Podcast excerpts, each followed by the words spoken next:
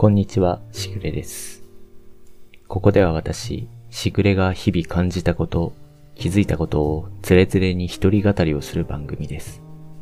小雨が上がるまでのわずかな時間、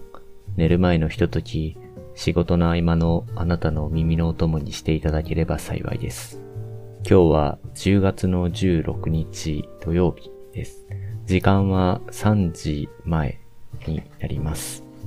今日は先週の反省を踏まえということで、少し早めの時間といっても、本当は朝一番に撮りたかったんですが、えー例によって今作っているワークデスクのニスを午前中塗っていたので、えーこの時間になっています。この収録を終えた後、もう一回塗ろうかなと思っているんですが、今その乾燥させている合間の時間で、この収録をしているというような形になります。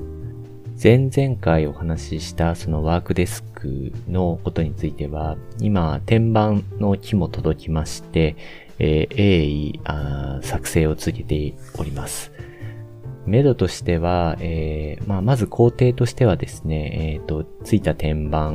に、えーまあ、木なんですけれども、えっ、と、面取りとかって言って、こう、まあ、そのままささくれ立ってる部分とかがあるので、これを、まあ、紙やすりで綺麗に鳴らしまして、で、鳴らしたものに対して、えーニスを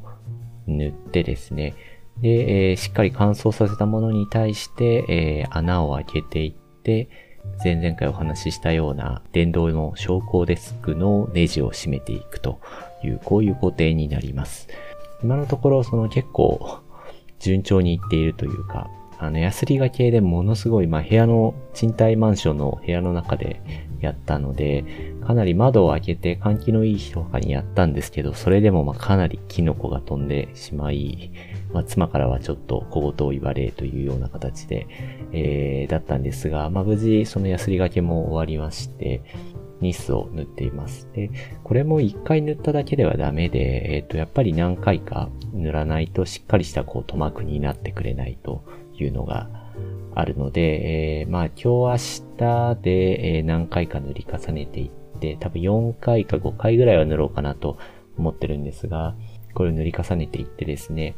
えー今週その取り付けであったり、そういったことまで進められればなと思います。私はあの、実はお盆はずっと仕事に出ている関係もあってですね、えっ、と、お盆休みのある会社なんですが、一部やっぱ休み中もですね、稼働しないといけないということもあって、私はそのお盆ずっと出ていたので、まあ、代理の休暇をどこかで取らないといけないというのがあってですね、えー今週というか来週かなえっと、来週の後半は、えっと、ずっと休みをいただく予定になっているので、そのところでですね、ちょこちょことこう進めて、ワークデスクを休み明けまでに完成させられればな、というふうに思っています。はい。ここはまた組み上がって実際使ってみたらどうだったかとか、そういったことはですね、何か、あのーあれば、随時またお話できればと思います。はい。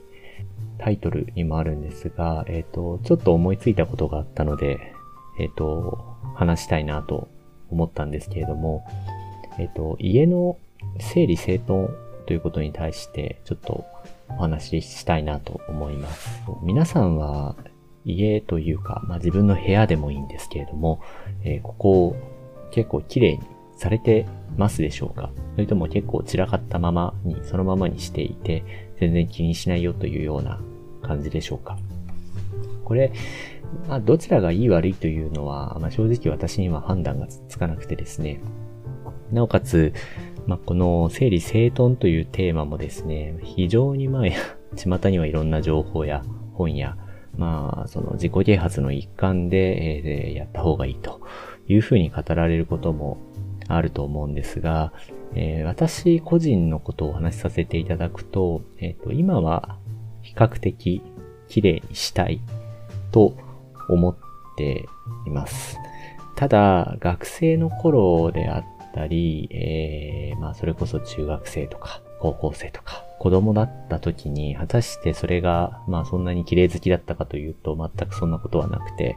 まあ、よくある子供部屋といいますか、あの、とても散らかった部屋で、特にそれをしかも気にしていないというタイプの、まあ、よくある学生の部屋ではあったわけですけれども、えー、やっぱり社会人になり、えー、まあ、一人暮らしを始め、えー、まあ、大学の時から一人暮らしを始めていたんですが、まあ、社会人になってよりですね、この、まあ、やっぱり物をたくさん持つということに対して結構こう疲れを感じるようになってしまって、なので、物をちょっとずつこう減らしていこうというところから、私は結構、この、綺麗にしたいなというのを心がけるようになりましたね。そういった心がけなんですけれども、物がすごく散らかっている雑然とした部屋だとですね、やっぱりこう仕事がから帰ってきて部屋も汚かったりすると、結構それだけでもしんどいというか、やっぱりこう入社し、最初の会社に入社して最初の1年とか2年とか、えー、まあ、やっぱり慣れないということもあったり、いろんなまあその人間関係みたいなものですごくこう疲れていた時期っていうのがあって、で、仕事もものすごいま残業して夜帰ってきたら部屋もぐちゃぐちゃになってるみたいな状態で、それがやっぱりこう、だんだんだんだんこう毎日そういうことをやっていると気持ち的にこうしんどくなってくると。いうことがあって、あの、やっぱりあるタイミングでですね、ガサッと物を捨てた時期がありました。えー、で、やっぱりですね、その、綺麗にしようと思うと、これは結構、えっ、ー、と、同じように思ってもらえる人もいるかなと思うんですが、やっぱりですね、その、綺麗にするっていうのは、一番その、手っ取り早いのって、物を持たないのが一番まあ、簡単なんですよね。あの、ないものは積もりようがないので、まあ、部屋も散らかりようがないと。ね、あとはそう食べ物にしても、あの、ゴミにしても、あの、出たゴミはすぐ捨てるとかですね。えー、そういうことをもうこまめにこまめにやっていけばですね、基本的にまあ部屋って散らからないので、あの、なので今は、まあ多少やっぱりこう結婚もしてですね、物なども増えてはいるんですが、個人的には必要なもの以外は持たないようにしようというう風な、あまあ、考えでずっと生活はしています。あの、一つちょっと勘違いをして欲しくないなと思うのは、いわゆるその世の中には、えー、ミニマリストという人たちがいて、まあ、かつそれを、まあ結構ですね、えっと、ミニマリストですと言って自称してですね、えっと、そういった生活を目指している方っていると思います。いらっしゃると思うんですが、えっと、その方たちを否定するわけでは全くないんですけれども、えー、自分がミニマリストになりたいかというと、そうではないというのが私の答えです。ここについては、こうちょっと話だととても長くなってしまうというのもあるので、えっと、これはもうちょっとですね、あの、ちょっと機会を改めて別の時にお話ししたいなと思うんですが、なので、ミニマリストというよりはですね、本当にまあ、自分の生活に必要なものは揃えて、えー、なるべく必要じゃないと思うものを、まあ、漫然と持たないという、まあ、そういう緩いぐらいの気持ちでやってはいるんですけれども、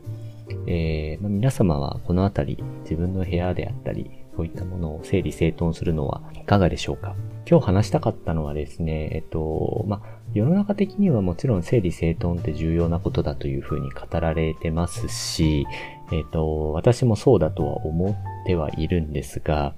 えもちろんその押し付けられるべきものではないというふうに思っていまして、あとは、この整理整頓ということについては、世の中で語られていたりすることに、ちょっとその違和感を覚えるというか、感じることがあってですね。あの、それは、えっと、語られていない論点が、えー、一つあるんではないかなというふうに思います。えっと、もちろん、まあ、すべての記事であったり、本であったり、えー、まあ、動画であったり、そういったものを見ているわけではないので、えっと、こういったことをですね、えっと、話題にされている方ももしかしたらいらっしゃるのかもしれないんですが、えー、まあ、少なくとも、えー、私が見聞きしている限り、見聞する限りでは、まあ、あまりこういった点を議論の手に挙げてないなという印象があって、それが何かというとですね、その、整理整頓はいいんですが、えっと、これを自分の部屋の中であるいはこの自分の家の中でやろうとすると、え基本的には整理整頓って一回やって終わりではなくて、もちろんその状態をキープして、まあ維持をしていかないといけないということですね。なので、この維持をするということはですね、えっ、と、金銭的にもそうなんですけれども、まあ、時間であったり、自分のこう精神的な、内面的な部分であったりというところで、えー、ずっと常にですね、恒常的にコストを払っていかないといけないことなんですね。整理整頓というのは、言ってみれば、えー、まあ、自分の部屋であったり、まあ、自分の家庭であったり、ある特定のこの任意の範囲において、えー、特定のルールに基づいた秩序を形成するということと同じことなので、もちろんその作った秩序というのは維持していかないといけませんから、何がしかのこのルールを決めて、例えばそのものを買ったらですね、あの、不要なものはすぐ捨てるとか、食べ物のゴミが出たらすぐ捨てるとか、そういったまあ細かなことについても、これはルールなので、えっと、それを決めてしまったら、ちゃんとそれが遂行されるように自分の中でルール付けをしないといけない。ということになると、もちろんえー、まあ、自分であったり、家族であったりという、その一定の範囲においては、そのルールを定めるわけですから、えー、まあ、違反した場合にはどうするかとかですね。自分もそれに従わなきゃいけないという、この精神的な、えー、まあ、縛りというものも当然かかってくるわけです。それでですね、えっと、なので、このコストを払う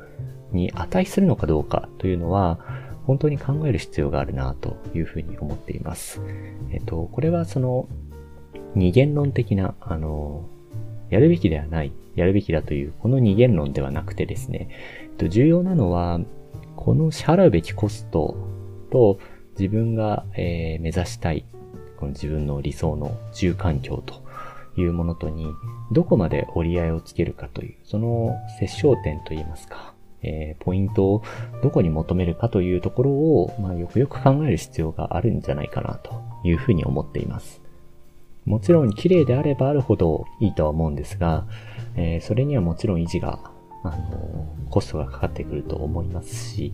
ということですね。とても、まあ、すごく極端な例を出すのは本当は良くないんですが、まあ、すごく極端な例を出すと、例えばですね、あの、ハウスキーパーの方を雇ってですね、お願いをして、毎日常に部屋をクリーンな状態に保っておくということも、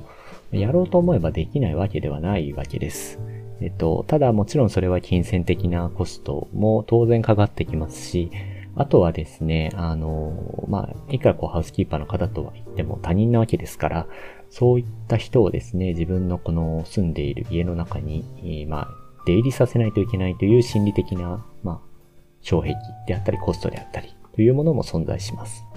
なので、えっと、そこは、まどうしてもその折り合いをつけないといけないトレードオフなところがあるので、いかに折り合いをつけていくかということかなというふうに思っています。また、あの、よくこう本でですね、まあそのハウスキーパー雇うとこまでいかないにしても、まあ自分でできる範囲でですね、えっとまあ整理整頓術であったり、どういうものを買えばいい。買ってそう整理整頓していけばいいかとかですね。それはキッチンにしても、ダイニングにしても、リビングにしても、寝室にしても、勉強部屋にしても、いろんなところでいろんなことを言う人がいて、いろんな本があるわけですけれども、基本的にはですね、これあの、私も、まあ、あの、20代の頃にそういった本であったり、記事であったり、動画であったりっていうのを結構参考にしてみたりして、えっと、まあ結論これだなと思ったことがあってですね、えー、それは、あの、まあいろんな方法とか、まあ、ハック本みたいな感じで、ことは紹介されてるんですけど、結局ですね、この、そういうものに書かれている、まあ、言われている整理整頓術と呼ばれているものの本質っていうのは、えまあ、ビジネスの世界で、まあ、いわゆるその会社とか企業とか、あの、職場ですね。えっと、ある程度こう人がいる集まって一つの仕事をしているというその集団の中において、えー、いわゆるその整理整頓、ファイルシステムなどと呼ばれたりしますが、こういったファイルシステム、培われてきたファイルシステムであったり、会社の中でのその整理整頓の術というのを、えー、まあ自分のパーソナルな場所にですね、落とし込んでみたというのが本質ではないかと思っています。えー、まあ、この職場のですね、ファイルシステム、皆さんの、まあ、働かれている方であれば、あの、職場にもですね、えっと、まあ、何がしかのルールってあると思うんですよね。例えばその、あるフォーマットの書面はここにこう、棚に固まってあるからここから取ってくれとかですね。えー、まあ、出た紙のゴミとか、まあ、機密情報が書いてあるのはこっちに入れて、そうじゃないくずゴミみたいなのはこっちに入れてくれとかですね。えー、まあ、そういった些細なルールであったり、えー、まあ、その書類の回し方もそうですよね。えっ、と、この書類は、えこういう出し方、ね、この書類はこっちの部署に出してくれとか。いろんなルールがあると思うんですが、あれも一種の整理整頓でして、えっ、ー、と、要はですね、その職場という、あるいはその企業という限定された空間の中での秩序づくりなわけです。えー、秩序がないと当然そのうまく物が回っていきませんから、えっ、ー、と、これは効率性を重視するためにもともとは、えー、そういうものが導入されているわけです。えー、まあ、そのあたりがですね、一部制度疲労を起こしてというか、まあ、技術が革新して、えっ、と、本来であれば、今であれば、例えばその、電子上でできてしまうようなものを、えー、まあ、紙でやらざるを得ない。昔の名残のままそこが更新されないので、えー、かえって非効率になっているということは、多分、まあ、世の中には結構あると思うんですが、本質的にはそういった紙の文化というのも、もともとは効率化を求めて導入されているものだということは、えっ、と、一つ留意しておいてよいかなと思います。で、えー、話が少しそれましたが、えっ、ー、と、基本的にはですね、この会社の中で導入されている、この、諸々の秩序づくりの、その、まあ、やり方というのを自分の個人の家庭の中に落とし込んでいるというのが、えー、まあ、実態ではないかと思っています。あの、そのまま持ち込むことはできないので、まあ、個人でできるレベルのものであったり、えー、例えばその書類棚にしても、あの、スチールラックのようなデカデカとした重いものだと、まあ、不格好だったりすることもあるので、もうちょっとそこはまあ、おしゃれなものであったり、あの、棚にしてもそうですよね。そういうものはあると思うんですけれども、いろいろ方法は変われどですね、基本的には、えっと、あるルールを自分の中で決めて、それに基づいていろいろなものを流していくということですね。そして溜めないということですね。そして、えっ、ー、と、その流れて溜めないというこの体制を常に維持していくという、この3つかなと、整理整頓の、まあ、本質というのはこの3点に集約されるのかなというところだと思います。整理するというのは、まあ、そのを整えるということなんですが、整頓という方が厄介でして、要はその整頓って、えっと、その整理された状態を常に維持することだということなので、えー、まあ、整理と整頓っていうのは、これでセットなんだということで、えっと、整理整頓と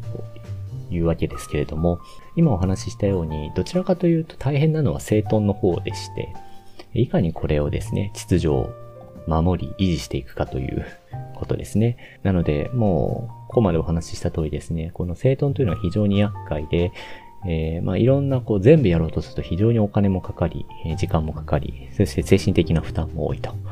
例えばそのルールが多すぎる過程ではですね、もうそのためだけになんかこう喧嘩になったりですね、あるいはもうちょっとギスギスしてしまうということもあり得なくはないので、そこはあの、やっぱり折り合いをつけるべきだと思います。まああまり語られてないなと思うのはですね、えっ、ー、と何でもすればいいということではなくてですね、えー、必然的にあることをやる、その秩序を作るということに関しては、それを維持していかないといけない。で、そのためにはどれぐらい、まあこういったコストがかかる、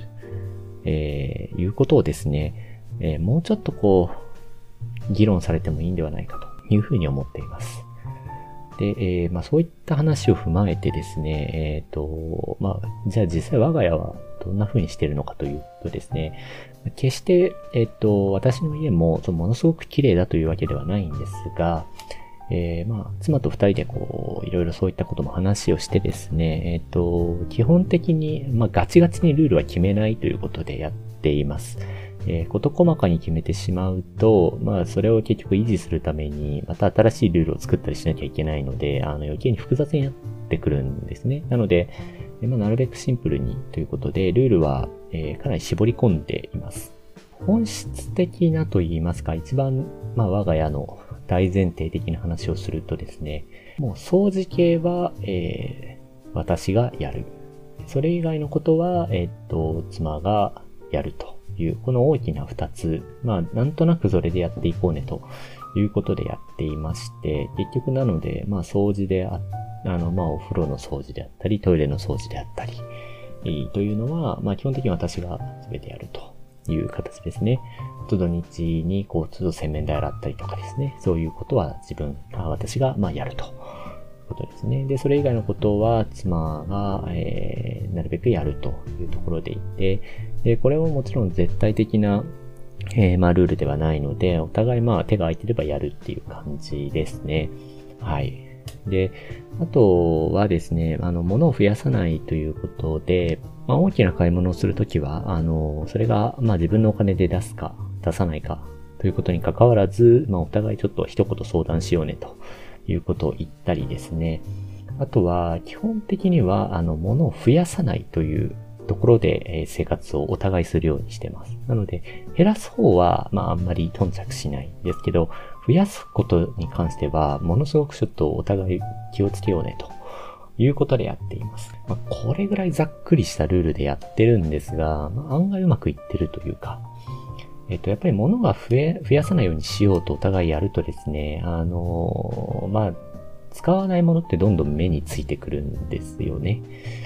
あの、決してですね、使わない、使う頻度が少ないから、あの、それは悪いものかというと多分そんなことはなくて、